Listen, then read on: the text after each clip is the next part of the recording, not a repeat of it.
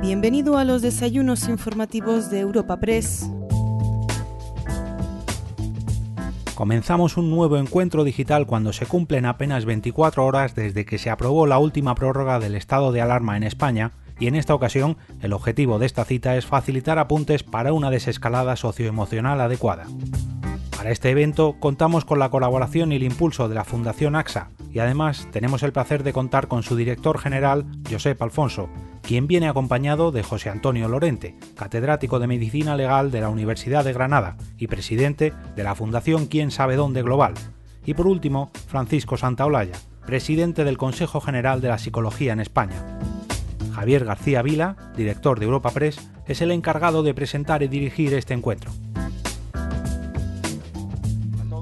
buenos días a toda la gente que nos está viendo eh, a través de los, de los links, a través de nuestro canal en, YouTube. Eh, vamos a hacer hoy un encuentro más de los encuentros digitales de, Europa Press que estamos haciendo dentro de este estado de alarma.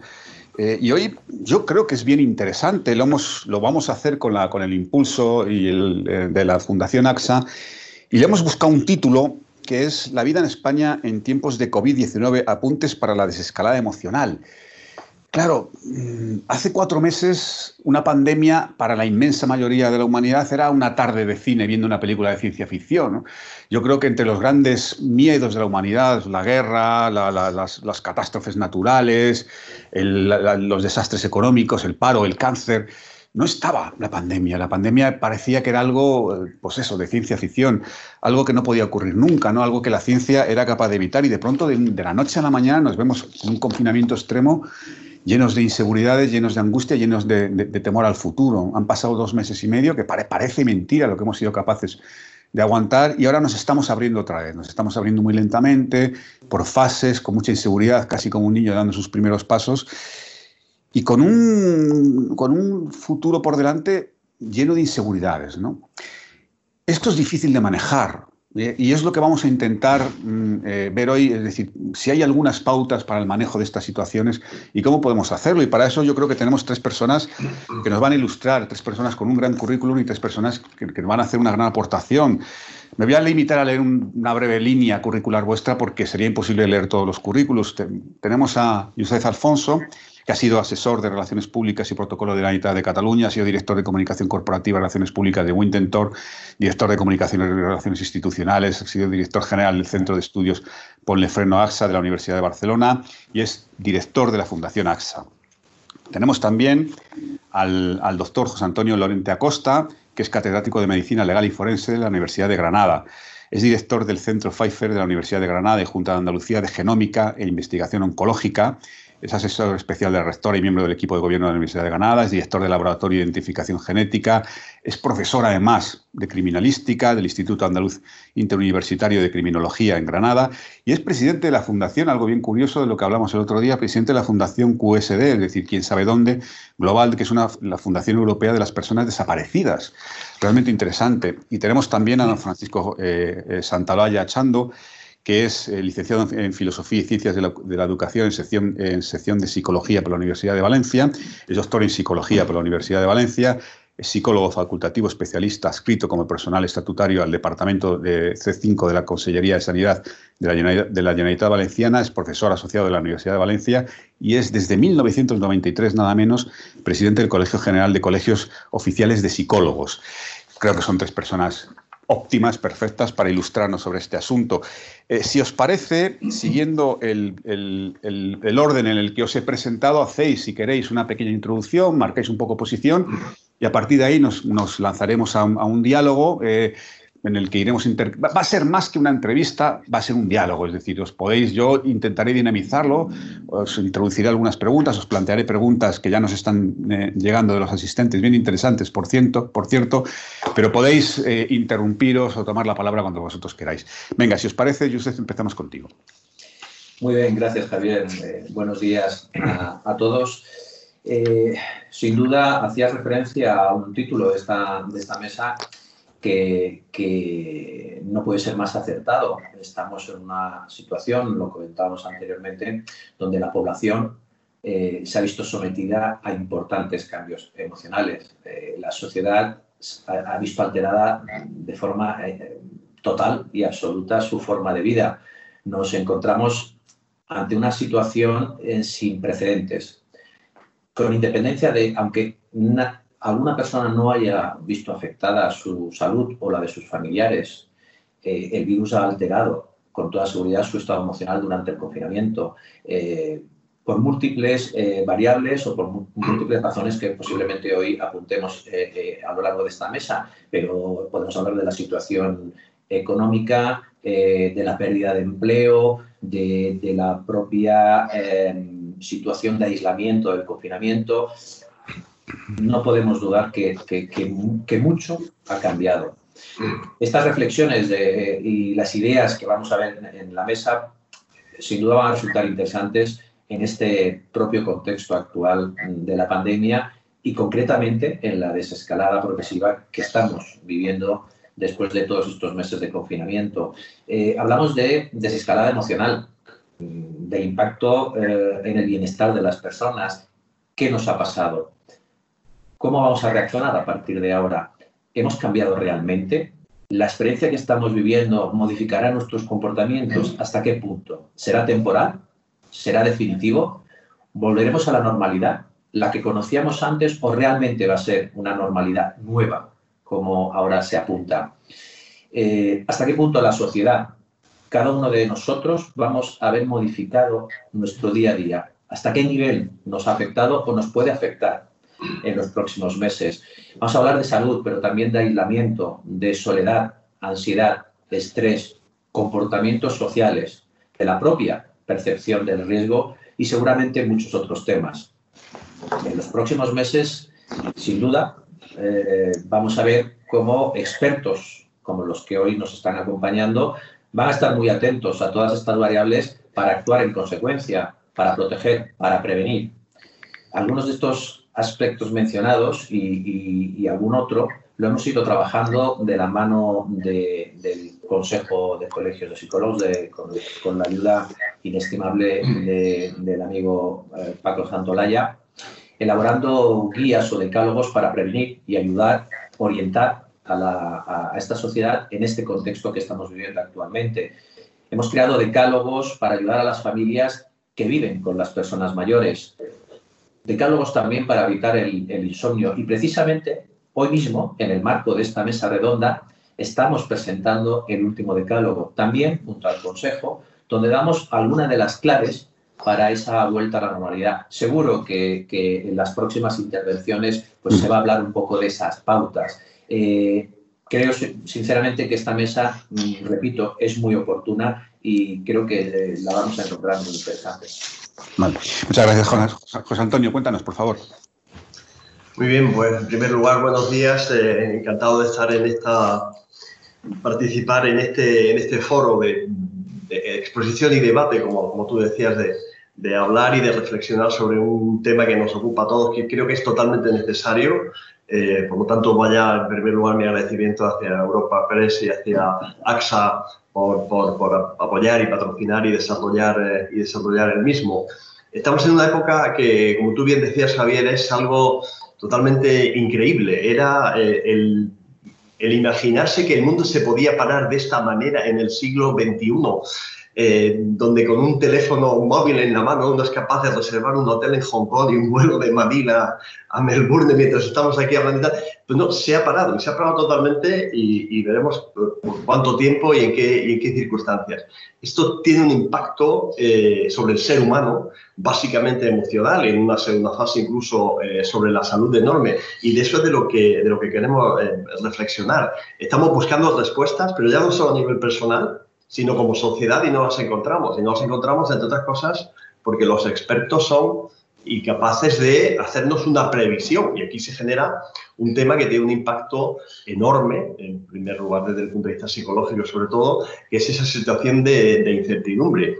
Incertidumbre que desde la Fundación eh, QSD Global para personas desaparecidas, de apoyo a las personas y familiares de personas desaparecidas, eh, nuestro, nuestro fundador y, vicepresidente actual y antiguo presidente Paco Lobatón siempre lo dice, esa incertidumbre que nosotros tenemos ahora mismo como conjunto de la sociedad es la que tienen todos los días, a todas las horas, los familiares, por ejemplo, de una persona que ha desaparecido, que buscan respuestas, en las fuerzas y cuerpos de seguridad del Estado y que lógicamente pues a veces no se la pueden dar. Y buscan respuesta del conjunto de la sociedad que los ignora, etcétera, etcétera. Pero claro, ahora estamos en el, en el, en el conjunto o dentro del contexto de, la pandemia que nos, eh, que nos asola, que está asolando a todo el mundo, que está comenzando a tener y va a tener repercusiones eh, psicológicas muy importantes en la esfera psicológica. Y vamos por esa parte porque el trabajo psicológico es clave en este momento y lo será en los próximos meses porque de no controlarse adecuadamente a nivel psicológico, esto evolucionará a psicopatologías mucho más graves que ya entra en el área psiquiátrica, tratamientos de,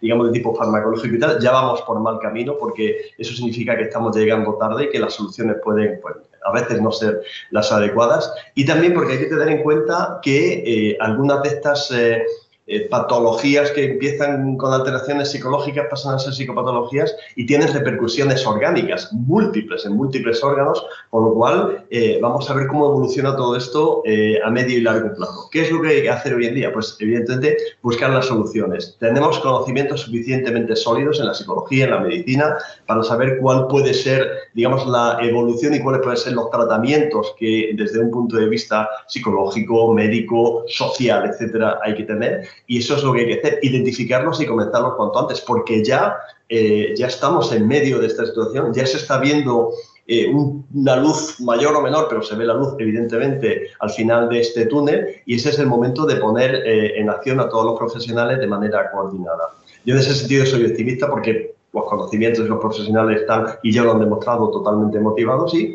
avanzaremos por ese camino. Muchas gracias. Francisco, por favor. Hola, buenos días. En primer lugar, Javier, buenos días, Josep, José, Antonio, ¿qué tal? En primer lugar, quiero agradecer tanto a AXA como a Europa Press el hecho de que me haya invitado a estar aquí con, eh, con todos los asistentes, con todo el público que lo están escuchando, para eh, comentar eh, esta pandemia que, no es una pandemia más, no es la pandemia. Hace apenas unos meses eh, salían noticias de que decía que a partir del 2050 o así, eh, la, medicina avanzaría tanto que los, seres humanos seríamos prácticamente inmortales, ¿no? Lo digo porque hace, nada, hace apenas un mes y medio, uno de los pacientes que, veía en, que veo en salud mental me decía, es que no lo comprendo. Eh, hace seis meses todo el mundo estábamos eufóricos, parecía que, que el descubrimiento genético iba a hacer que los seres humanos viviéramos para siempre que fuéramos prácticamente inmortales y, las personas nos estamos muriendo y no sabemos qué, qué, hacer. Eh, pongo este ejemplo por la disonancia cognitiva que se produce en muchas personas que tienen una expectativa de, vida de, alto nivel, de que nunca pasa nada, una sensación de seguridad y que de pronto la naturaleza nos, nos recuerda eh, lo que somos, lo que es nuestra especie, ¿no? Ah, somos una especie débil que gracias al nivel de inteligencia y a la investigación científica pues somos capaces de ir adaptándonos y descubriendo cosas para poder sobrevivir. Yo quisiera eh, agradecer en principio y en primer lugar a toda la ciudadanía eh, la, labor y el comportamiento que han tenido todos los españoles. Yo creo que ha sido ejemplar realmente y luego si tenemos lugar pues podemos hablar del, comportamiento que han tenido los ciudadanos, pero yo creo que ha sido, ha sido ejemplar. Pero también quiero agradecer a, todo el colectivo de psicólogos y de psicólogas eh, la labor que se ha hecho.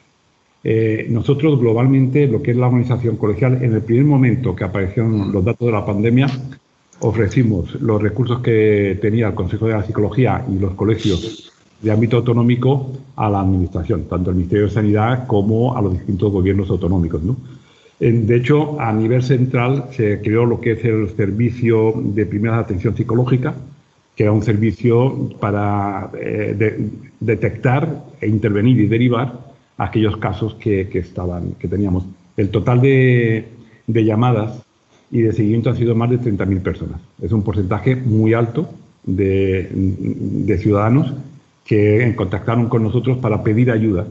Eh, y dentro de, esas peticiones de ayuda, eh, sin lugar a dudas, el nivel de, eh, de todo el personal sanitario y de primeros intervenientes está alrededor de un 12%, que es un porcentaje, un porcentaje bastante, bastante alto. Por, nombrar alguna, alguna cifra, eh, digamos que el 70% de, de, las llamadas han hecho referencia a lo que es la población general. Y, en el, específicamente en el colectivo sanitario, el miedo a contagiarse, el miedo a contagiar a los familiares, el sentimiento de culpa de no poder ayudar más, que eso es una cosa que tendríamos que hablar porque muchas veces ese sentimiento de culpa hace que nos involucremos excesivamente en el, en, el, contexto de ayuda a los demás. ¿no? Hay una serie de, sentimientos que se ha despertado en todos los sanitarios y en general los primeros intervenientes. Eh, todo lo que son las fuerzas de seguridad, eh, conductores, transportistas, trabajo social, se, son un porcentaje de llamadas altísimas en todos los ámbitos. Y dentro de ellos, destacar que los más afectados eh, a nivel de porcentaje de llamadas que han realizado ha sido enfermería. ¿no? Enfermería ha hecho una lucha, eh, y, nunca mejor dicho, a, pecho descubierto en el sentido de que ha habido falta de recursos en, muchos momentos, ¿no? por lo inesperado de la, de, la situación. ¿no? tanto ha sido el, la implicación que, que ha tenido la psicología que en estos momentos somos referentes, eh, digámoslo así, pues para todo el mundo. Hemos tenido, nos han pedido, eh, ya hemos tenido conferencias, videoconferencias con la APA, con la Asociación Americana de, Psicología, eh, con la Federación Iberoamericana de Psicología, porque claro, ahora todo el tema de la pandemia se está trasladando a, Iberoamérica, a Latinoamérica, ¿no? Y ayer, mismo tenía una entrevista con, Colombia específicamente para ver los protocolos que se habían, que se habían desarrollado y a través de, del RIPE, que es la Red Iberoamericana de Emergencias, que está en Psicofundación, que es una fundación de, dentro del Consejo General de la Psicología, pues está en coordinación con ocho o nueve países de, Latinoamérica para intercambio de protocolos y hacer una serie de, de sesiones de entrenamiento y de información. Con lo cual yo creo que bueno, que en este caso, como pasa siempre con, la psicología, cuando hay momentos de crisis que son muy importantes, pues estamos ahí y yo quiero agradecer a, la ciudadanía general el que reconoce la labor de los, eh, de los psicólogos y de las psicólogas. ¿no? Hay un dicho eh, japonés que decía, procura vivir tiempos interesantes. Sin lugar a dudas, eh, esta pandemia es un tiempo interesante, pero lamentablemente en el sentido negativo, que hace que, que abramos los ojos a la realidad de lo que, de lo que somos y de lo que tenemos que, luchar como, como personas, individuos y como especies. Desde luego, Francisco, y tiempos interesantes son lo que pasa que a veces se echa de menos tiempos un poquito más aburridos. Claro. Exacto. Bueno, oye, muchas gracias a, los tres. Vamos a, vamos a poner negro sobre blanco algunas de las cosas que estáis diciendo, pero antes permitidme que, que os haga yo algunas preguntas. Eh, yo al principio decía que, era como la, pandemia era como eh, existía en la ciencia ficción, es decir, eran pues a los que nos gustan el cine, pues una película de ciencia ficción, un libro de ciencia ficción. Pero lo cierto, lo cierto es que había avisos, es decir, yo estos días, como no tengo suficiente con la información sobre el coronavirus, he leído un libro que se llama Contagio de David Quammen, que es un libro que está escrito hace ocho años, es una historia de la evolución de los virus y prácticamente se anticipa lo que iba a venir. Hemos visto durante todos estos días con esta eh, enorme mm, eh, presión informativa que hemos tenido, hemos hablado con todo el mundo y hemos visto hablado con muchos expertos y había expertos que desde hace años estaban advirtiendo de que era una posibilidad real de que llegara una pandemia, ¿no? básicamente mm, proveniente de la zoonosis, es decir, de contagio de animales a, humanos. Yo en este sentido quería preguntarte, Josep, APSA, que es una de las grandes compañías aseguradoras del mundo, que se supone que tiene un gran, que es un, gran faro, por así decirlo, es una gran alerta sobre cuáles son un poco los movimientos en, el mundo. ¿Vosotros habéis previsto, teníais, eh, habéis previsto la posibilidad del riesgo de padecer una pandemia como la que estamos viviendo desde, desde enero? Sí, eh, efectivamente ya empezaban a, desde, en los últimos años empezaba a haber indicios de eh, una posibilidad de un riesgo cada vez más emergente de pandemia.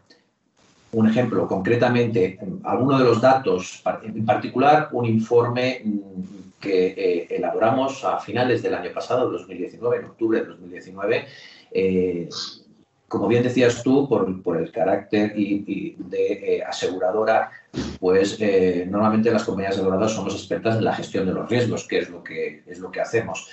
Tenemos un panel de expertos a nivel internacional en todo el mundo y eh, ellos van identificando esos riesgos emergentes. Los riesgos se modifican, aparecen nuevos, desaparecen otros riesgos y en este informe sobre riesgos emergentes, el futuro de los riesgos, ya se apuntaba a finales del año pasado apuntábamos, eh, donde este colectivo de expertos internacionales ya posicionaban el riesgo de pandemia de los top 10 grandes riesgos emergentes ya lo situaban en el octavo. O sea, ya estaba entre los 10 grandes riesgos emergentes. Curiosamente, de todo este panel de expertos internacionales, aquellos que procedían de África eran los más sensibles, los más preocupados por la aparición de esas nuevas cepas de enfermedades infecciosas.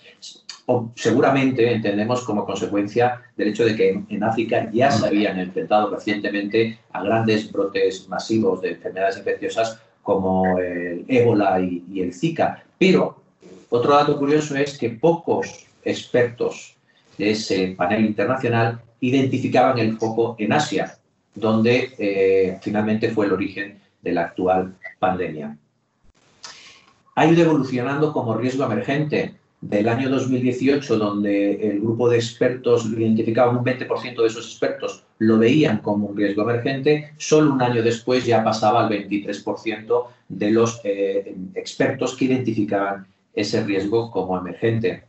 Eh, ha ido creciendo, ha habido cada vez más sensibilidad y, ya un grupo de esos expertos internacionales eh, identificaban la posibilidad de que un nuevo virus de la gripe, concretamente, se transmitiera, se transmitiera de los animales a los humanos, causando una potencial pandemia. Posibilidad que la OMS ya identificó también a, inicios del año 2019.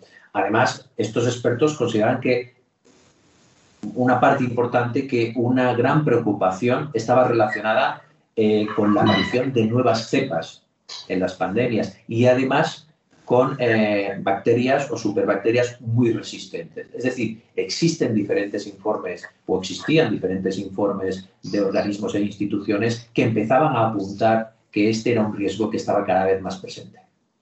Lo que ocurre, Josep, eh, en fin, no quiero ponerte en un compromiso, pero no hay entonces ningún motivo para pensar que esta sea la última.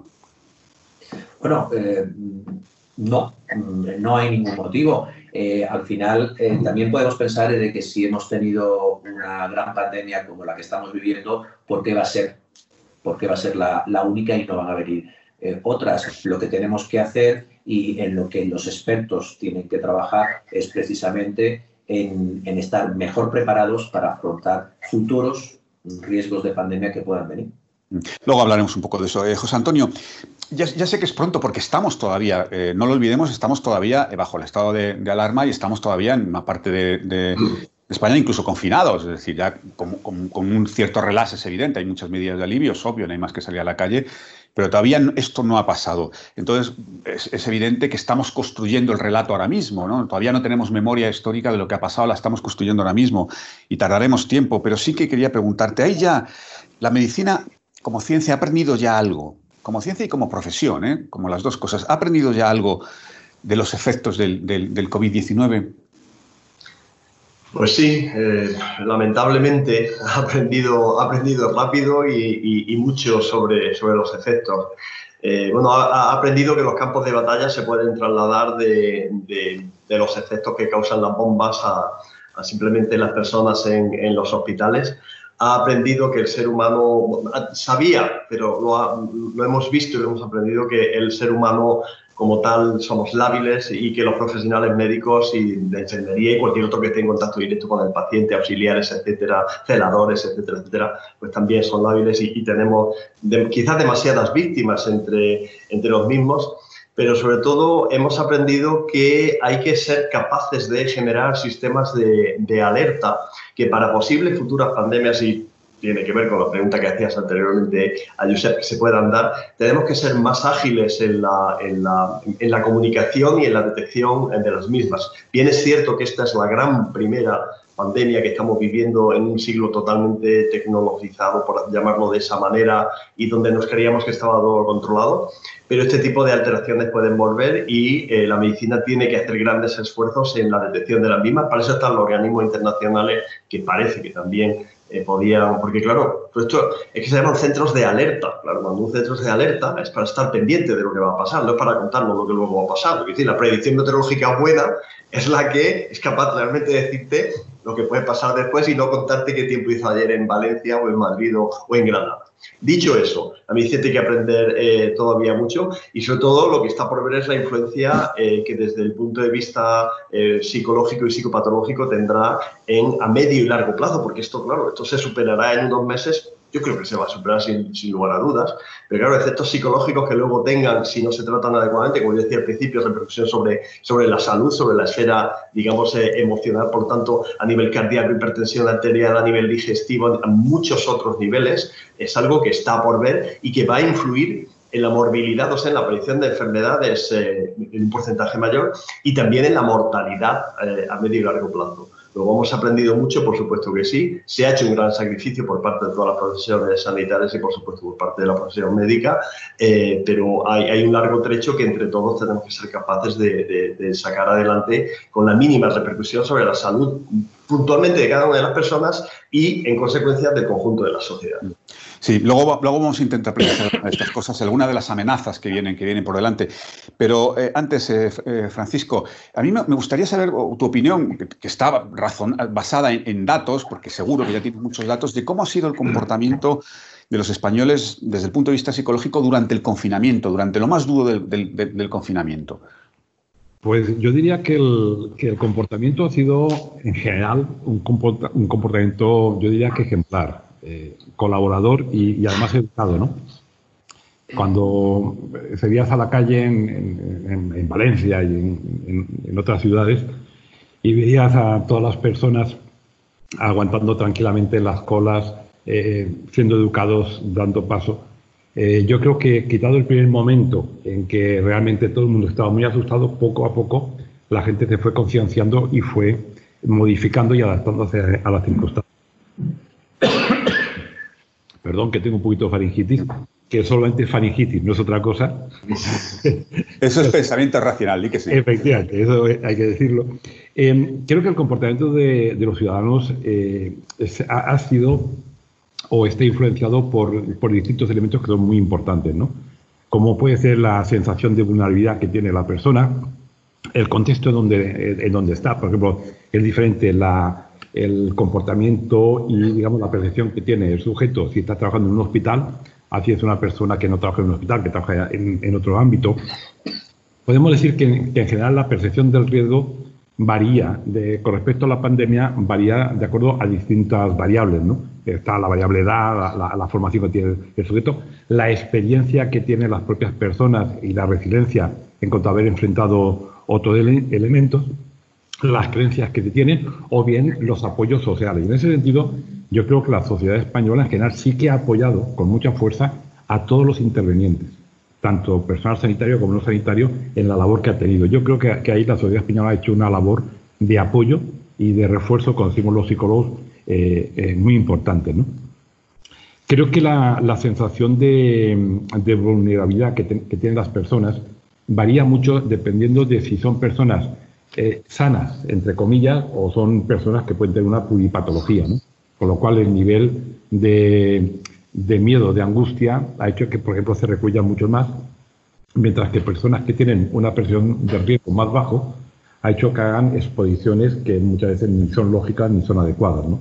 En, los tiempos de, lo peor de la crisis había personas que no cumplían con las condiciones que ponía la normativa del gobierno.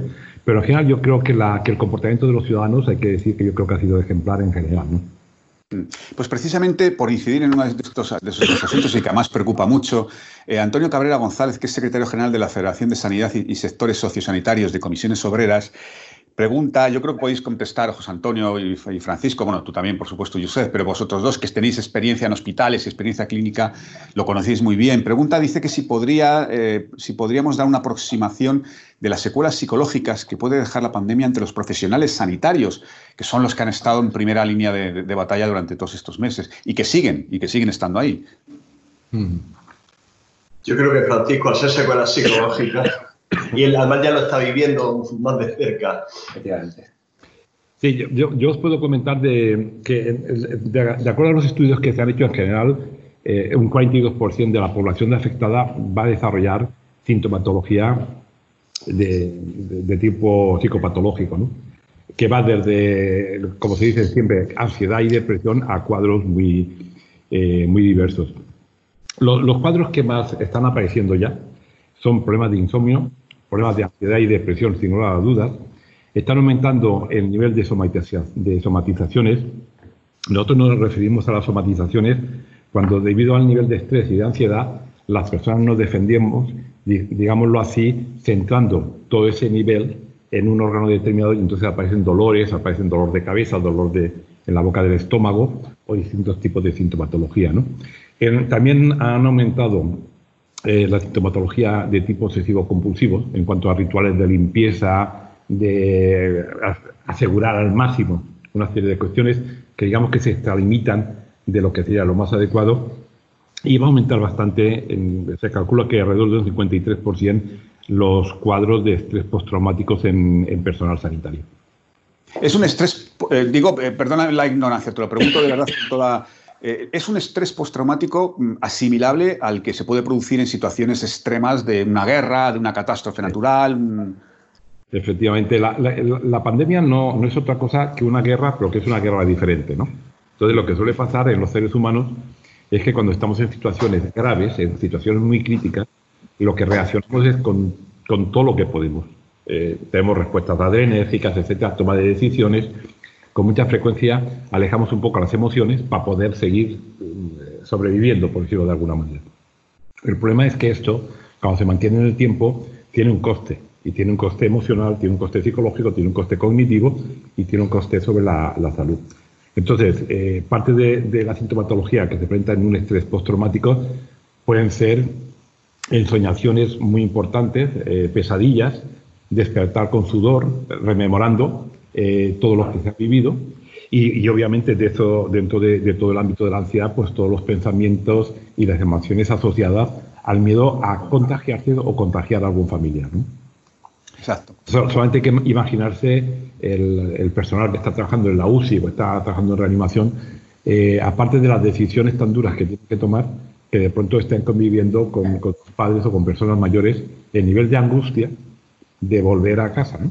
el nivel de angustia de, decir, ya voy y veo a mis hijos, veo a mi mujer, veo a mis padres, los besos, no los besos, aunque, uno haga el ritual de, limpieza y tenga un espacio, digamos, sucio, eh, una habitación sucia para dejar la ropa, cambiarse, ducharse, arreglarse, pero esa es la duda, ¿no?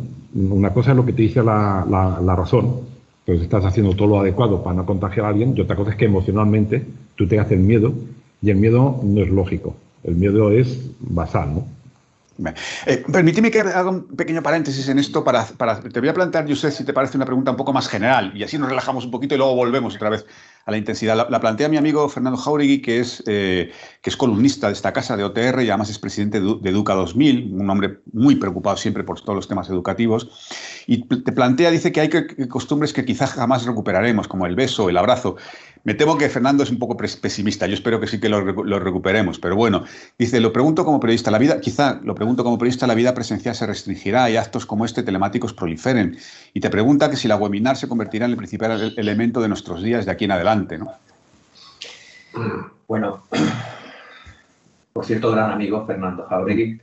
Eh, yo espero, al primer comentario espero que no espero que eh, la vida social eh, se recupere porque, bueno, lo que no podemos hacer es vivir con un, miedo continuo. Espero que poco a poco y, cuando el propio proceso de recuperación de esta pandemia lo permita, volvamos a una cierta normalidad.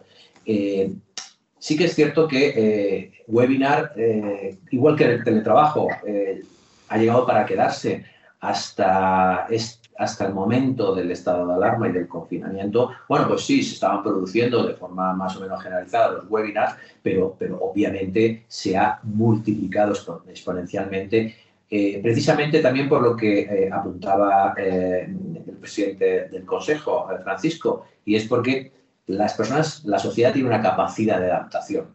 hemos pasado de una forma, de una forma rápida y excepcional de, estar trabajando en ubicaciones concretas fuera de nuestro domicilio, etcétera, a en la mayoría de lo posible y algunos sectores, pero más o menos de forma generalizada, a trabajar en casa. Yo creo que el webinar sí va a estar muy presente porque hemos podido comprobar, este evento es un ejemplo de ello, que eh, podemos estar también con nuestros públicos, con nuestras audiencias y de una forma también cercana, no personal, pero, pero cercana, y creo sinceramente que con una vuelta racional a la normalidad van a haber cosas que se van a mantener porque han resultado eficaces y eficientes. Eh, y son los webinars, es el teletrabajo y son algunos aspectos que, eh, bueno, pues van a, estar más presentes de lo que estaban habitualmente hace unos meses. Mm. Te plantea un tema, yo creo que bien interesante y podéis contestar cualquiera. Eh, lo, plantea Javier Barbero, que es concejal de Más Madrid en el Ayuntamiento de, de Madrid. Y dice que cuál es el riesgo de que el mal llamado distanciamiento social, que debía ser exclusivamente físico, dice él, acabe convirtiéndose en una fobia social. Eh, y, especialmente con aquellos colectivos que tienen más dificultad para mantener las medidas higiénicas o de confinamiento, como son, por ejemplo, las personas sin hogar. Contesta cualquiera. Bueno, eh... sí, no, no, José Antonio, perfecto. Ah, no, yo decía, primero estoy de acuerdo en, que la palabra distanciamiento social eh, no es la adecuada, físico, porque realmente le estás poniendo una barrera física, pero tú no estás en contra o no debe ser un testamento social en el contexto de que la sociedad, la interacción entre el lugar o el modo de interaccionar los seres humanos eh, haya que, distanciar, porque el distanciamiento debe ser físico y cuidado con las palabras porque luego adquieren un significado y una aplicación de las mismas que...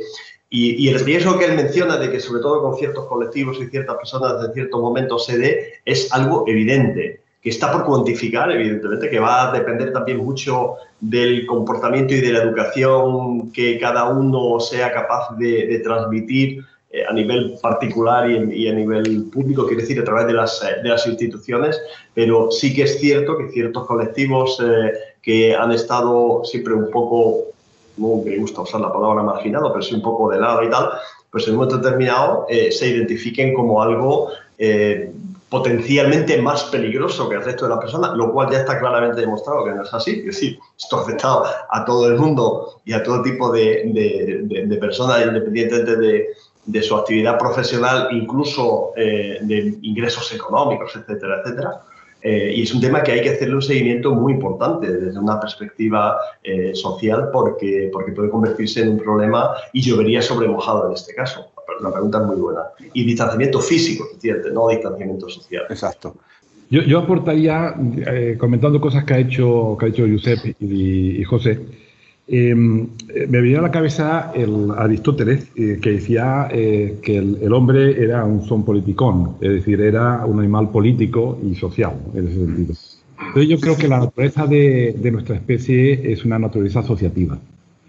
Em, no es la primera pandemia que ha pasado a la humanidad, eh, bueno, desde la gripe española yendo a la peste bubónica, etcétera, etcétera, etcétera. Y yo creo que una de las características nuestras es la gran persistencia de comportamientos de grupo. Entre otras cosas, porque lo que hemos descubierto como, como especie es que juntos siempre nos va muchísimo mejor que cuando uno va a nivel individual. ¿no? Entonces, creo que, que a, a, largo plazo, la, eh, uno de los beneficios que va a tener esta pandemia, por decirlo así, es que se va a poner el, punto de mira en las situaciones de soledad de las personas. En España hay más de un millón y medio de personas, no, no, recuerdo ahora exactamente la, cifra, pero hay más de un millón y medio de personas que están en estado de soledad. ¿no? Y una de las cosas que está consiguiendo la, la, en su sentido positivo es que haya una mayor concienciación de, de, la soledad que tienen muchísimas de las personas. Con lo cual yo soy, en ese sentido, yo soy optimista en el sentido de que quitando al, porcentaje de, personas que va a haber, según estimamos nosotros, que son alrededor de unos 4, millones globalmente de, personas en España, que se ven afectados directamente por, por la pandemia de una manera o de otra, eh, yo creo que con, el paso del tiempo eh, se volverá a la normalidad, entre comillas.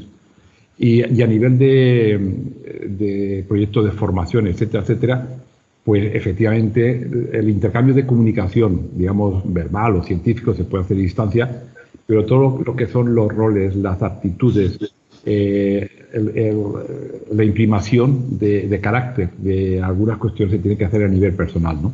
Quiero decir, Pero yo creo que a la larga eh, volverán la, norma mm, eh, que teníamos anteriormente. ¿Y usted también lo crees así? O? Sí, totalmente. Al final, por poner un ejemplo concreto que estamos viendo recientemente, en el momento que se inició las fases de desescalada, cuando fue posible de forma inmediata eh, las personas eh, tuvimos la tendencia de encontrarnos con nuestros amigos, con nuestros seres queridos, en las terrazas, etcétera. Yo quiero pensar que eh, más que una nueva normalidad, volveremos a la normalidad de forma progresiva, razonable, inteligente, con prudencia, pero somos necesitamos socializar.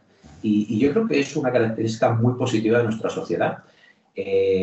quiero pensar que eh, progresivamente vamos a volver a esa normalidad. Si tenemos la gran suerte de disponer de una vacuna que nos dé seguridad lo más pronto posible, pues posiblemente toda esta fase de desconfinamiento no la olvidaremos, pero la dejaremos atrás.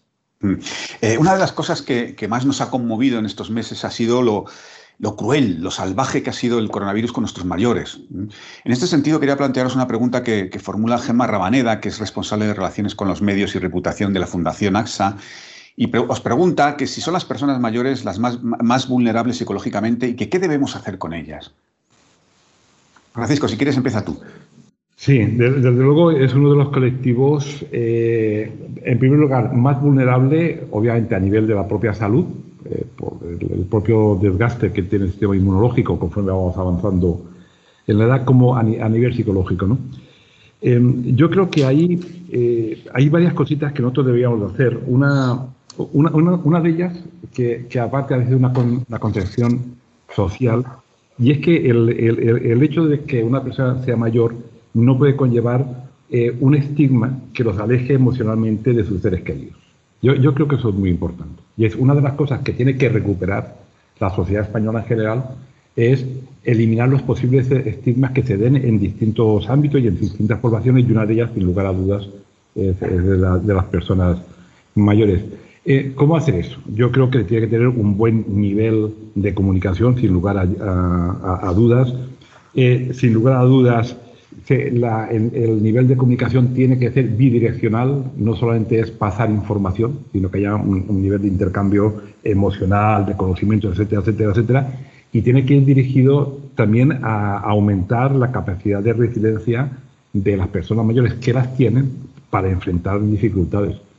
Tenemos que pensar que las personas mayores, eh, valga la redundancia, llevan toda la vida luchando, luchando con la vida para poder vivir. Es decir, se han enfrentado a innumerables eventos negativos que han sido capaces de superar. Hay que confiar en la propia capacidad de resiliencia que tienen y apoyar esas, digamos, eh, fortalezas que tienen las personas mayores para poder enfrentar la vida. Hay que darles seguridad, hay que darles eh, instrumentos para que se puedan defender. Por ejemplo, una de las cosas que, que, podemos aprender de lo que ha ocurrido es que es importante que las personas mayores eh, tengan recursos para poder manejar medios digitales, informáticos, etcétera, etcétera, para poder... Sí, señor. Porque cuando viajas a otros países ves personas mayores que manejan perfectamente los medios online y la población española de mayores muchas veces no lo hace. Entonces, eh, eh, esa, ese contacto online ya quita incluso la idea de abandono, ¿no? De, no, yo no puedo ir a ver a mi madre o a mi padre porque es que no tengo tiempo. nadie puede decir que tiene cinco minutitos, aunque sea, para conectarse por un programa, una plataforma para hablar con sus padres, por ejemplo. José Antonio, si me permites, quería hacerte a ti una, una pregunta en concreto, porque antes hemos comentado que quizá mucha gente no lo sabía, pero tú eres presidente de la Fundación QSD Global, que es una fundación que se dedica a ayudar a la, gente que tiene, a las familias que con personas desaparecidas. Lo que quería preguntarte es cómo ha influido la pandemia en estas personas, en estas familias que ya de por sí están en una situación extrema, en una situación de máxima incertidumbre, que es no saber dónde tienen, dónde está o qué le ha ocurrido a un familiar que ha desaparecido. Pues eh, la pandemia ha sido realmente muy mala, muy negativa. Como decíamos antes, antes del otro contexto, ha llovido sobre un terreno que ya estaba mojado ¿Por qué? Porque pues, pues esa incertidumbre mm, crónica que ellos tienen permanentemente y que nosotros estamos sufriendo ahora como conjunto de la sociedad, pues se añade este parón, este, digamos, esta falta de coordinación lógica, porque hay otras prioridades a las que atender por parte de la Fuerza y Cuerpo de del Estado, por parte de especialistas, incluso por parte, por ejemplo, de poder acudir a consultas eh, eh, psicológicas, a consultas de tipo, eh, de tipo médico. Y esto, pues, genera una tensión aún mayor y, lógicamente, hace aflorar problemas que nosotros desde la, desde la eh, de la fundación pues se ha intentado, Paco Lobatón ha estado haciendo entrevistas, ha estado haciendo todo este tipo de, digamos, de actividades para mantenerlas un poco unidas y dar un, hilo de esperanza. ¿Cuál es el problema eh, cara al futuro? A nosotros, eh, en la Fundación Cueste de Global, y, aquí está Francisco Paco Santolaya, no hace mucho se firmó un convenio con el Consejo General de Colegios de Psicólogos de España porque hay un, hay un subgrupo dentro de las personas mayores que nos preocupa muchísimo en cuanto a las desapariciones involuntarias, sin causa aparente, que son aquellas que tienen enfermedades de tipo neurodegenerativo, que normalmente todo el mundo habla de Alzheimer, pero que no es solo Alzheimer, aunque es el ejemplo que todo el mundo identifica. Son personas que eh, pueden y tienden, por ejemplo, en condiciones determinadas a perderse, a desaparecer, la mayoría son identificadas rápidamente, otras no, pueden ser víctimas. Y esta situación de tensión que está habiendo en este momento a nivel global, eh, con muchos nos tememos que a corto y medio plazo, sobre todo cuando se vayan relajando las medidas y sea eh, más fácil, como ya está empezando a ser, el salir a la calle, pues haga que personas en este contexto puedan sufrir eh, y ser víctimas de desapariciones. Eso nos preocupa mucho, eso hay que ser capaces de identificarlo, los factores de riesgo, las situaciones, para eso estamos trabajando con, con el Consejo General de Colegio de Psicólogos, también lo vamos a hacer con el Consejo General de Colegio de Médicos, porque tenemos que ser conscientes de que esas personas que como decía Paco Francisco Santolaya, han estado luchando toda su vida por vivir y por llegar a 70, 80, 90 años, pues no, no, no podemos abandonarlas ahora. Y hay que tener en cuenta, y con ello finalizo, el miedo enorme que han sufrido estas personas porque han sido víctimas mortales mayoritarias de, de, esta pandemia y ellos lo sabían. Entonces eso de no saber si eres víctima o verdugo, de no poder relacionarte con tus nietos, con tus hijos y tal, es algo muy duro que tenemos que ser suficientemente sensibles porque eso de que la, sociedad que no respeta a sus niños y todo esto está muy bien, pero casi que es más grave en la sociedad que no respeta a los mayores que han hecho que seamos y estemos donde estamos. Sin duda. Quería eh, haceros una pregunta de un asistente a los tres. Yo creo que los tres podéis eh, contestar y además es una... Es la madre, la madre del cordero, por así decirlo. La plantea Mateo Sansegundo, que es eh, vocal de la Junta Directiva de Down España. Y lo que os pregunta es muy básico, vamos, muy básico, que decir, que es muy esencial, eh, que es que si creéis que la sociedad post-COVID-19 será más solidaria. Yo, diría, perdón, una frase únicamente, que necesariamente tiene que ser más solidaria. Es decir, uno de los cambios que yo creo que va a haber es que se ha caído un poquito, eh, o se va a caer, bajo mi punto de vista, ese afán de consumismo, mm, digamos, no emocional. Es decir, los seres humanos muchas veces nos habituamos al ritmo de vida que llevamos y, nos vamos olvidando de las emociones. Eh, cuando estás en consulta y acuden eh, personas con problemas en, los psicólogos de la educación, en, el propio trabajo, en la psicología del trabajo, eh, muchas veces hay consultas de personas que cuando ha ido pasando el tiempo empiezan a, decir, y yo he estado haciendo todo esto, me he dedicado a esto y se me ha olvidado vivir las emociones con mi familia, con los necesitados y con las personas que tienen pocos recursos. Yo creo que uno de los efectos que va a tener la, pandemia, si se enfoca bien todo lo que es la recuperación de la misma, es recuperar, valga la, redundancia, los valores prototípicos eh, que, ayudan eh, a los seres humanos. La comprensión, el apoyo, eh, la educación, en el buen sentido, y la comprensión, obviamente, de, de las distintas eh, personas con sus características. ¿no? Josep, ¿tú cómo, cómo, lo ves? sin duda, yo creo que, que, la sociedad en este contexto que estamos viviendo ha, ha dado grandes pruebas de solidaridad. Se dice normalmente que las situaciones o las peores situaciones de crisis sacan lo mejor de las personas. Hemos visto múltiples ejemplos y, y, seguiremos viéndolo seguramente donde nuestra sociedad ha mostrado ese nivel de solidaridad que tiene para los demás. Es lo que hace grande esta, esta sociedad y realmente yo creo que vamos a seguir viendo ejemplos significativos y porque vamos a ver, ahora estamos viendo una alerta, una crisis sanitarias, estamos viendo el impacto económico que está teniendo y que va a tener, al menos durante todo este año, la situación de desempleo, etcétera, etcétera.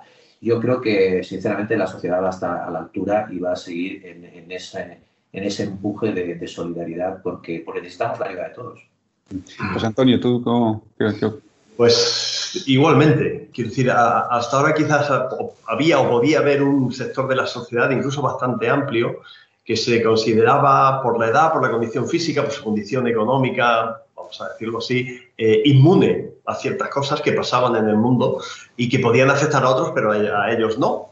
Gente de unos 30, 50, incluso más 60, 70 años, es decir, no, no hay que poner un límite en la edad exacto, con un buen trabajo, con un buen, eh, digamos, ingresos económicos y que estaban por encima de todo, no tenían enfermedades, con lo cual otros problemas no les afectaban a ellos. Ellos podían vivir eh, de acuerdo a su nivel económico haciendo prácticamente lo que quisieran. Y de pronto se dan cuenta que ese mundo maravilloso, o nos damos cuenta, yo decir, no tenemos por qué excluirnos ninguno, yo no me excluyo, eh, nos damos cuenta que ese mundo maravilloso en el que podíamos estar, pues se puede parar, pero totalmente. Y no solo es que se pare totalmente, es que por mucho que yo tenga, no puedo ejercer una serie de, ni siquiera son derechos, sino posibilidades que yo tengo porque mi nivel económico o intelectual o profesional me lo permite. Y no solo que tampoco pueda ejercerlo en un mundo que está parado, sino que sin la ayuda de otras personas, a veces realizando trabajo muy básico, tampoco podría sobrevivir. Y eso es lo que decía Paco, eh, por fuerza tiene que hacernos. Lo importante es que seamos capaces de eso que nos está haciendo y que sin duda alguna hará que seamos más solidarios, permanezca y sea uno de los valores fundamentales en los que eh, desarrollemos la sociedad, de, digamos, post-COVID, por, llamarlo de alguna manera. Una pregunta eh, muy concreta que yo creo que él no la, dirige especialmente, pero yo creo que Francisco, que es, es, está más orientada a ti, la plantea José Luis Aedo Cuevas, que es vicepresidente de CERMI y es presidente de la Confederación Española de Familias de Personas Sordas. Y dice que las personas con discapacidad han tenido problemas para recibir la información al mismo tiempo que el resto de la población, porque las emisiones audiovisuales no han contado con formatos comunicativos accesibles, subtitulando, intérpretes de lengua de signo, lectura fácil, pictogramas, etc. Dice que esto provoca reacciones psicológicas diferentes a otros colectivos y deben estar previstas. Y en ese sentido la pregunta concreta es si tiene el colegio protocolos adaptados o planes para realizarlos para las personas con discapacidad. En, primer lugar, agradecer la pregunta y agradecer al, presidente que mandó una carta eh, al Consejo eh, exponiendo el problema que había, ¿no? diciendo que la comunicación telefónica en personas que tienen una deficiencia auditiva es un problema. ¿no? Eh, de, hecho, eso se planteó en la Junta de Gobierno. Lo que pasa es que los tiempos han, sido muy, cortos y se va a establecer a nivel del Consejo un sistema de comunicación de cualquier tipo de información. Tardaremos un poquito de tiempo, pero sin lugar a dudas estamos en ellos. Será un, sistema que no estará únicamente centrado a nivel del Consejo, sino a nivel de toda la estructura colegial. También muy concreto, muy técnica. Ciro García, eh, Ciro Caro García, perdón, vicepresidente de ASEFCO, dice: esta situación de amenaza subjetiva al virus no le ves dispara eh, las, las, respuestas ansioso-depresivas, al igual que las conductas problemáticas que pueden interferir con la prevención de, eh, de contagios. Además, en alianza con la crisis económica, bajará la calidad de los cuidados que, que conducen a trastornos del vínculo. Y la pregunta es qué perspectivas hay sobre cómo facilitar respuestas a estas demandas mediante la asistencia pública que la vía clínica PIR no va a poder absorber. Me imagino que esa pregunta irá para mí. Sí, me da la impresión de que sí. Bien, eh, entre las acciones que nosotros hemos hecho, no solamente ha sido el tema de, crear lo que es la estructura de, apoyo telefónico eh, y hacer infografías para, ayudar a, toda la población, sino que también hemos emitido eh, cartas al Ministerio y, me consta que a distintos gobiernos de tipo autonómico pidiendo lo que es el incremento de refuerzo en tanto en atención primaria como en atención especializada. Si, hay una cosa que, ha demostrado esta, esta, pandemia es que los recursos humanos que existen en el, sistema, eh, en el sistema nacional de salud y en el sistema público en concreto son escasos.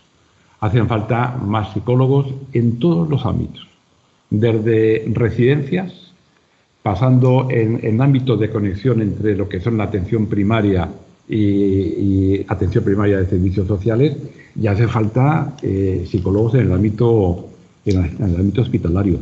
Obviamente hacen falta plazas de psicólogos clínicos, hacen mm, falta plazas de neuropsicólogos, hacen, eh, hacen falta plazas de psicólogos en, en el ámbito de mm, eh, psiconcología y cuidados paliativos.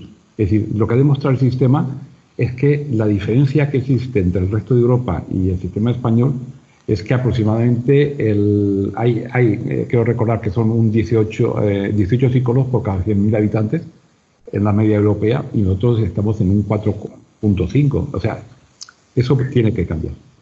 Se tiene que proveer. Uno de los problemas específicos que ha habido es el tema de los intervinientes, de, de, primeros intervinientes, ¿no? Eh, ¿Qué, pasa con el personal médico? ¿Qué pasa con el personal de enfermería y el resto del personal que está en las UCIs, en, las unidades de cuidados críticos?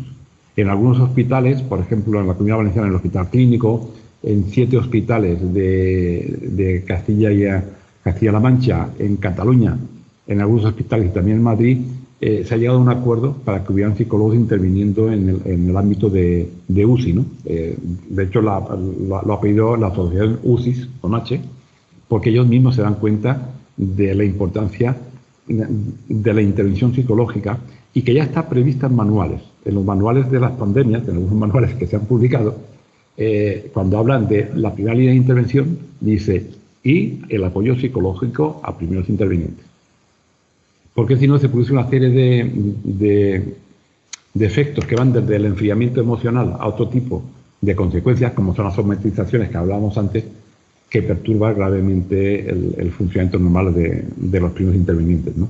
Pues fíjate, eh, Francisco, precisamente sobre este asunto, una pregunta también muy concreta que plantea Ana María Gil Ibáñez, que es vocal de la FEAD, y dice que la población va a tener más necesidad de atención psicológica y la cifra de psicólogos, de psicólogos clínicos es insuficiente. Entonces te pregunta que si se prevé que se puedan incorporar psicólogos general sanitarios en los centros de atención primaria. Pues eso depende de la normativa que, hay, ¿no?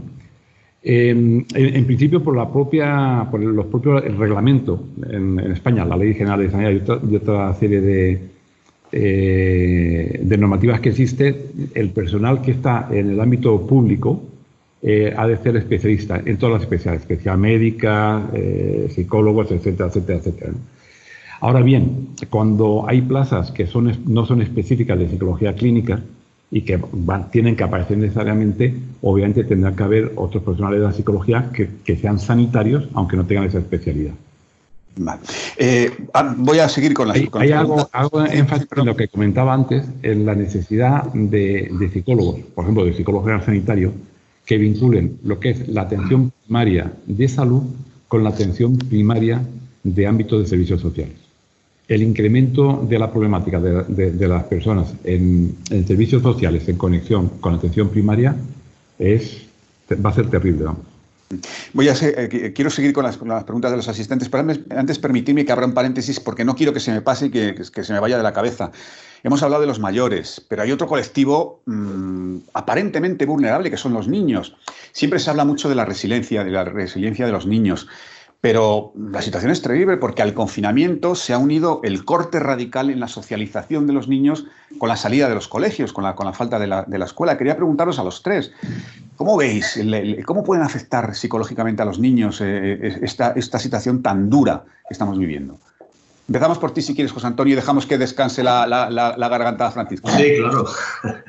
Efectivamente. Bueno, el tema de los niños, eh, por eso de la resiliencia y de la adaptación y de esa capacidad que tienen, eh, esa mayor, por así llamarlo, plasticidad y elasticidad a nivel mental, eh, que es cierto en comparación con adultos y con personas mayores, es un tema que está ahí un poco dejado de lado, pero que eh, va a emerger de una manera muy fuerte porque se han dado eh, múltiples condiciones eh, que anteriormente se daban de una manera aislada, pero no global. En primer lugar, ese aislamiento social de su entorno familiar, digamos de abuelos, de, otros primos, de tíos, etc. el aislamiento de su contexto escolar, el tener que seguir algunas veces eh, pues clases como han hecho o se ha intentado hacer en la gran mayoría de los casos eh, a distancia con una metodología o con metodologías que aunque incluso que ellos manejen con cierta habilidad todo lo que es las nuevas tecnologías pues son eh, totalmente diferentes y luego dependiendo de las edades niños que cambian de ciclo estoy pensando en niños porque niños, según la definición donde dice esto, aquel que tiene menos de 18 años, estoy pensando en un, colectivo que lo está pasando muy mal, que son los alumnos que ahora tienen que realizar la, evaluación de acceso a la universidad. Que, que, bueno, exámenes presenciales, lógicamente, o no presenciales, el tipo de... Estoy pensando también en niños que ya no son niños, pero que son jóvenes estudiantes eh, universitarios. Todo esto, eh, todo esto hay que valorarlo y hay que tener mucho cuidado. El niño, tiene una cierta eh, gran capacidad para volver a una normalidad, pero no tenemos que dejar eh, de lado, y eso es una visión básicamente lógicamente de los psicólogos, el, en cuanto comiencen las clases, digamos, de una manera normal, ojalá que pueda ser en septiembre, el que los psicólogos que hay en los colegios y en las escuelas, y más que debería de haber, hagan un seguimiento de cómo es el comportamiento de esos niños y todo lo porque son niños que desde el día, dependiendo de la comunidad autónoma, pero desde principios de marzo hasta mediados de septiembre probablemente, van a vivir o, han vivido fuera del contexto que les era normal. Y eso, sí o no, tiene una repercusión que se podrá, lógicamente, recuperar o no, va a ser que sí, pero los niños que tengan eh, mayor sensibilidad o que hayan tenido algún otro tipo de problema en paralelo por fallecimientos de familiares, etcétera, hay que hacerles un seguimiento para que se integren y se vuelva a esa normalidad, que yo creo volverá a la normalidad sin apellidos, pero sin olvidarnos y decir, bueno, los niños se adaptan a todo rápidamente. No, a veces sí, a veces no. Una cosa como esta no la hemos vivido nunca. Francisco, ¿tú qué, opinas? Sí, estoy totalmente de acuerdo con, José, ¿no?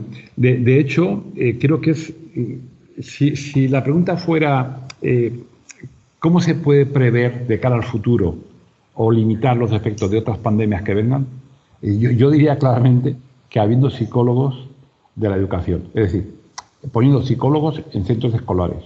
¿Por qué? Digamos que la principal característica que tiene la psicología es que somos expertos en, cambio de actitudes y de roles. Entonces, una buena educación de las personas que en el futuro serán mayores es imprescindible para limitar los efectos secundarios de cualquier tipo de pandemia, guerra, epidemia, etcétera, etcétera, etcétera. Entonces, es necesario, sin ninguna duda, aumentar el número de, psicólogos que están trabajando en la educación para implementar la vuelta a la normalidad en condiciones normales. Eh, vamos a ver, ¿cómo se lo va a explicar a un niño que hace dos meses podía, su mamá le decía, eh, dale dos besos a la primita o al primito cuando estás y cada día no te acerques, tienes que estar a un metro de distancia? ¿Me, entendéis lo que os quiero decir? Eso hace un cortocircuito, ¿no? Y, aportar otro elemento que es muy importante, y es que si a mí me dicen, ¿cuál es el elemento principal para que los niños, eh, cuando volvamos a la normalidad, como muy dice José, no es la nueva normalidad, sino la normalidad. Cuando vamos a la normalidad, ¿cuál sería el primer elemento para que los niños estuvieran equilibrados? Que los padres estén equilibrados. Hay una, serie de procesos de aprendizaje vicario, es decir, que los niños aprenden de los padres por observación, que si los padres están equilibrados y están bien y llevan las cosas con normalidad, los niños aprenden a llevar las cosas con normalidad. Eh, quería hacerte una pregunta también muy concreta que me, recuerda a mi compañero Rubén Marcos de, Europa Press, que nos comentes eh, el contenido de la guía de la desescalada que has anunciado al principio, es decir, danos pautas. Sí, eh, bueno, algunos aspectos de la desescalada los hemos estado eh, comentando ahora. Yo tengo aquí el, decálogo, el decálogo que le hemos querido llamar así, eh, y que hemos hecho eh, de la mano de, la experiencia de nuestro amigo eh, Francisco Santolaya. Y bueno, pues algunos puntos que posiblemente también quiere hacer algún énfasis Francisco es, a mí el primero me gusta, me gusta mucho porque yo cuando me leí por primera vez el decálogo, eran aspectos de sentido común, pero a veces eh, en el día a día el sentido común es el menos común de los sentidos. El primero dice que es, ah, mm, antes de, esta crisis eh, teníamos una serie de rutinas y es aplicar en positivo aquello que hemos aprendido durante el confinamiento. Una de las ventajas de esta situación es que nos ha permitido tomar perspectiva de nuestras vidas. Me resulta muy interesante. Eh, la segunda, confiar plenamente en nuestra capacidad de adaptación, que se ha puesto eh, muy en prueba en este confinamiento.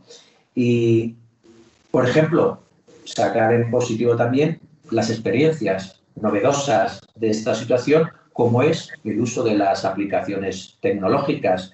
Eh, las aplicaciones tecnológicas nos han ayudado a, tener un poquito más lejos ese sentimiento de aislamiento, el poder estar en contacto con las personas mayores. Eh, pues al final eh, hablábamos también del sentimiento de soledad. Bueno, pues hoy la tecnología te puede también aliviar ese propio sentimiento de, soledad. Eh, la esencia de disfrutar de la vida. Esto nos tiene que enseñar también que eh, en la medida que podamos y de forma progresiva y teniendo en cuenta las recomendaciones, pues intentemos eh, disfrutar de la vida con las, con las limitaciones, como digo, actuales, pero, pero en positivo siempre.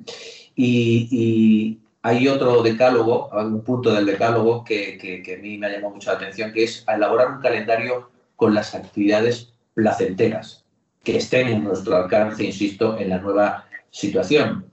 Y buscar ese apoyo, buscar un apoyo a las personas que, queremos que formen parte de nuestro círculo y, eh, y además haciéndoles ver que contamos estrechamente con ellas.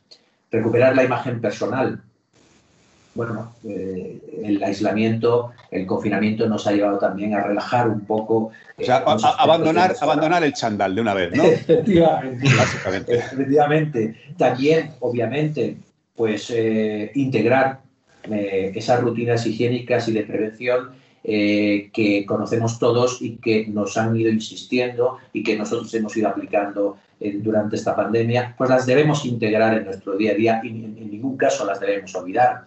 Y eh, yo creo que eh, la última, y, esto apunta mucho en la, línea de lo que ido hablando Francisco, eh, si te desborda tu circunstancia personal, sobre todo capacidad de adaptación y pide ayuda profesional. Ah, claro, ah, claro. Eh, quería plantearos, eh, durante, durante toda esta pandemia se han utilizado muchos términos bélicos, ¿no? quizá con no demasiada precisión, pero bueno, da igual, yo sigo por, por, utilizar un término bélico que todos entendemos. Ya sabemos que no va a haber un día de la victoria, lo que sabemos es que va a haber un armisticio que tendremos que manejar, es decir, vamos a estar meses conviviendo con la amenaza del virus y sobre todo con la amenaza del rebrote. La pregunta es cómo podemos, cómo se puede preparar a la sociedad para esa convivencia, que va a ser una convivencia muy complicada. Es decir, eh, mientras nos vamos abriendo, nos vamos abriendo de una forma muy temerosa ante la posibilidad de que se produzca un rebote. Estamos hablando permanentemente de la posibilidad de, la posibilidad de que venga un rebote en, otoño. Es decir, es una eh, gestión difícil. ¿Cómo podemos manejarla? Francisco, empezamos por ti, si te parece. Muy bien.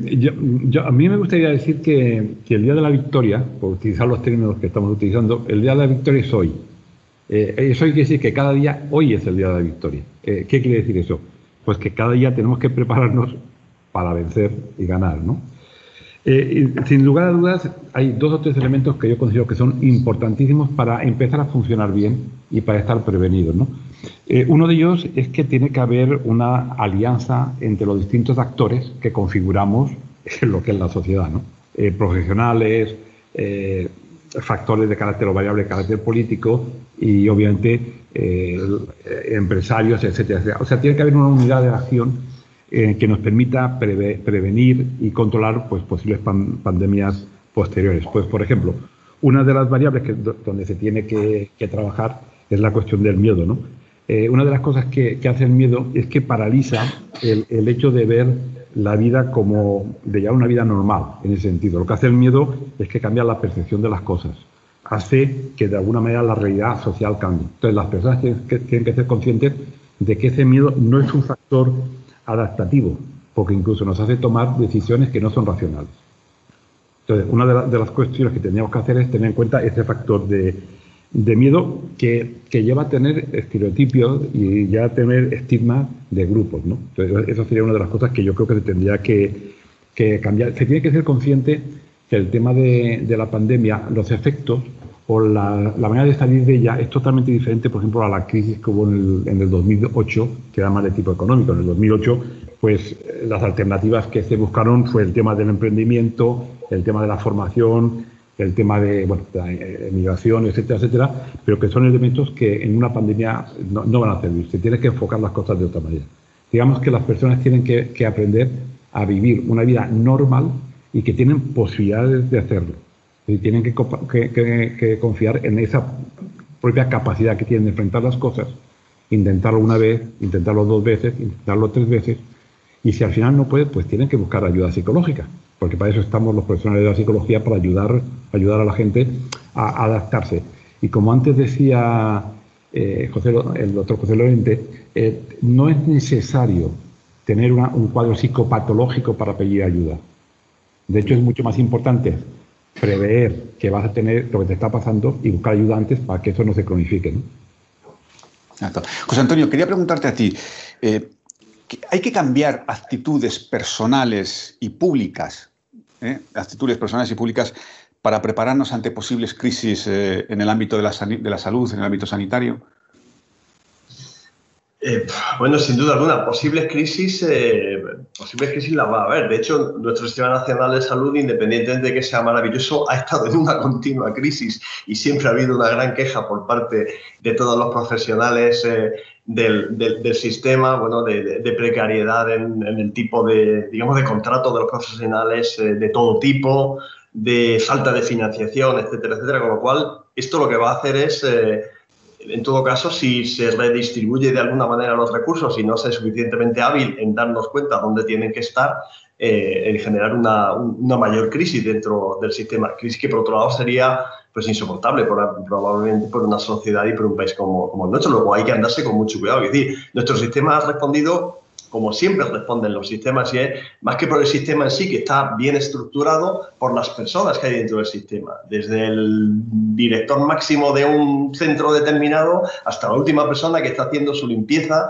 eh, digamos, eh, la última persona, me refiero a la última que han contratado, que está haciendo su limpieza o que está anestesiando a un paciente en un momento determinado. Dicho eso, eh, claro que hay, que hay que ver maneras de evitar que se sobrecargue el sistema. Y esto me liga o liga lo que quiero decir ahora para terminar con lo que ha dicho anteriormente Francisco Paco Santolaña y es eh, la necesidad de evitar que eh, las personas vayan como enfermos o se conviertan en enfermos cuando una detección previa psicológica evitaría ese tipo de, necesidad de requerimiento de asistencia con un gasto mucho menor. Hay que tener en cuenta, hay muchos estudios por ahí de hace mucho tiempo, y yo creo, Paco, que ahora van a aumentar, eh, donde se dice que mm, aproximadamente un 40, 50, incluso el 60% de las consultas de atención primaria realmente más que un problema médico como tal, esconde detrás claramente un problema de tipo psicológico, que ya está evolucionando a psicopatológico y que si nos descuidamos acabará en un infarto o en una patología digestiva grave de tipo, tipo crónico incluso.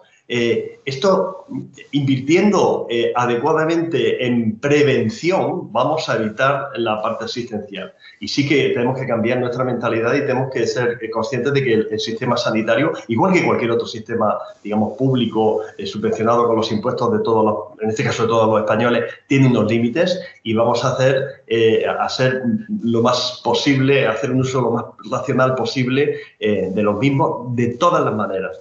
Y esto, este tipo de, grandes crisis son las que nos pueden hacer reinventarnos un poco en ese sentido. Bueno, nos quedan cinco minutos y quiero plantearos una última pregunta de los, de los asistentes y una petición mía. Dejo para el final porque me, eh, encanta porque me parece muy provocador. Lo, lo, plantea Juan Jiménez, que es de la Fundación, es compañero tuyo, Josep, y dice que después de la gripe española, a los dos años Europa estaba inmersa en los felices años 20 con todo lo que eso supuso. Y añado yo, esto no lo dice, lo digo yo, en lo que desembocó en los años 30, pero bueno, y lo, que dice él es que eh, si no creéis que se están magnificando las consecuencias económicas y psicológicas de la pandemia. Ahí os dejo el reto.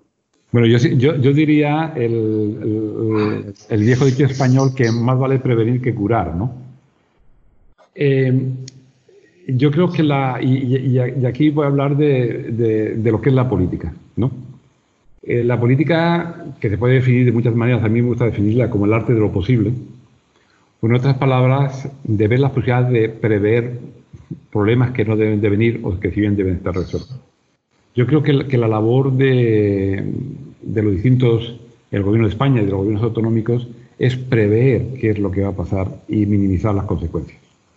Obviamente los seres humanos eh, tenemos una capacidad de resiliencia muy importante que nos permite adaptarnos.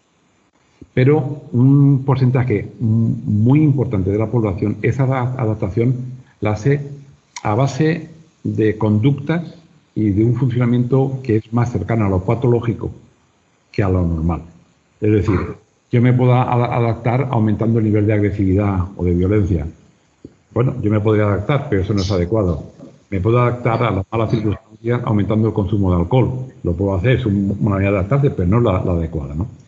Eh, hay, que tener en cuenta que según los cálculos que nosotros tenemos, en, general, en general, nosotros prevemos que va a haber más de 150.000 sanitarios que van a necesitar ayuda eh, psicológica, apoyo psicológico. Calculamos que el mismo porcentaje aproximadamente de familiares de enfermos eh, que han estado enfermos o que han fallecido. Y que la población general, alrededor de 4 millones, como decía anteriormente, van a ser susceptibles de una intervención o de ayuda. Si a eso le añadimos todo el tema de la crisis económica que teóricamente viene y las colas de, ciudadanos que están a la espera de poder recibir alimentos básicos, hombre, yo, no quiero ser eh, poco optimista, ni quiero ser optimista, por hablarlo de alguna manera. Yo creo que tenemos un problema que hay obligación desde todas las instancias gubernamentales, la, lo que es la ciudadanía en general, las organizaciones, las asociaciones, de ponernos manos a la obra para evitar consecuencias negativas muy importantes que se pagarán a lo largo de los próximos años. yo, no creo que el impacto negativo, si se gestiona mal, acabe el año que viene. O sea, yo creo que se irá arrastrando a lo largo de los años eh, si no se gestiona bien. José Antonio, Sí, muy brevemente, estoy de acuerdo lógicamente con, lógicamente porque está perfectamente argumentado con lo que ha dicho Francisco, con lo que ha dicho Paco. Eh, vamos a ver, la, la, magnitud del impacto de esta crisis es tan grande que cualquier reacción a la misma, desde la más conservadora en el sentido de cuidado que puede esto durar muchos años y ser muy malo, hasta la más optimista eh, es plausible y se puede, se puede admitir. Es decir, es un impacto enorme. Yo, que tiendo a ser optimista, que casi quiero ser un optimista patológico y, congénito. Eh, esto va a depender mucho de, cómo evolucione realmente el virus. si esto tiende a desaparecer y de aquí a después del verano, por lo que se ha desaparecido prácticamente en todo el mundo y quedan tal, pues la recuperación económica, esas famosas subes que hacen. Pero, pero, perdona, perdona que te interrumpa, José Antonio, tú como médico, ¿esa es una posibilidad real dentro de la ciencia o es pensamiento mágico? No, no, no, es una posibilidad real que, está, eh, que se está publicando continuamente. Claro, ahora hay decenas de publicaciones diarias eh, sobre esta materia y se está, eh, hay investigadores y publicaciones que están viendo, esta mañana temprano hacía yo una última revisión, que el virus está perdiendo tanto capacidad de contagio como agresividad en algunos cepas, en algunos lugares. En otros sitios todavía no. Entonces, en el momento que esto fuese una evolución positiva, que es posible y está publicado en sitios revistas científicas, pues desaparecería en un corto plazo, si no. Ahora bien, la pregunta siguiente que habría que hacer será, o es, ¿ese mundo que teníamos antes de este virus era realmente perfecto y maravilloso para la gran mayoría de la población? No voy a decir para todos, para algunos sí, seguro. Y sería este el momento de reflexionar sobre las cosas que podrían mejorar para una vida futura. Entonces, mm, es un poco un enfoque diferente, pero estar, volver exactamente a, lo que estábamos y cómo estábamos y tal, pues mire usted, pandemias y epidemias endémicas, crónicas ha habido y sigue, y sigue habiendo en muchos países de África, de Asia, ahora hablan del ébola, otra vez un rebrote por ahí. Eh, vamos a tratar de aprender un poco y mejorar eh, en ese sentido. José, ¿tú quieres, quieres añadir algo? Sí, lo decíamos al principio, las pandemias eh, forman parte ya de los principales riesgos emergentes a nivel mundial. Estamos viviendo una. Eso tenemos que, nos obliga a sacar lecciones aprendidas para prevenir. Como comentaba Francisco, el, principio de toda gestión de riesgo es la prevención.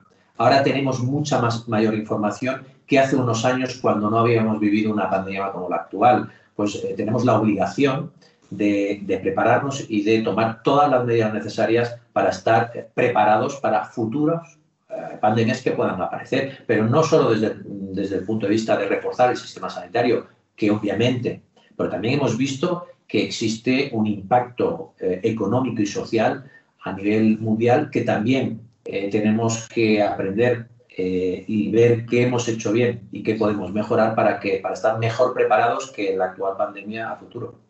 Bueno, pues terminamos, pero no me resisto. Por favor, como expertos, dadnos cada uno un consejo, una recomendación para la desescalada. Empezamos por ti. Venga, Josep.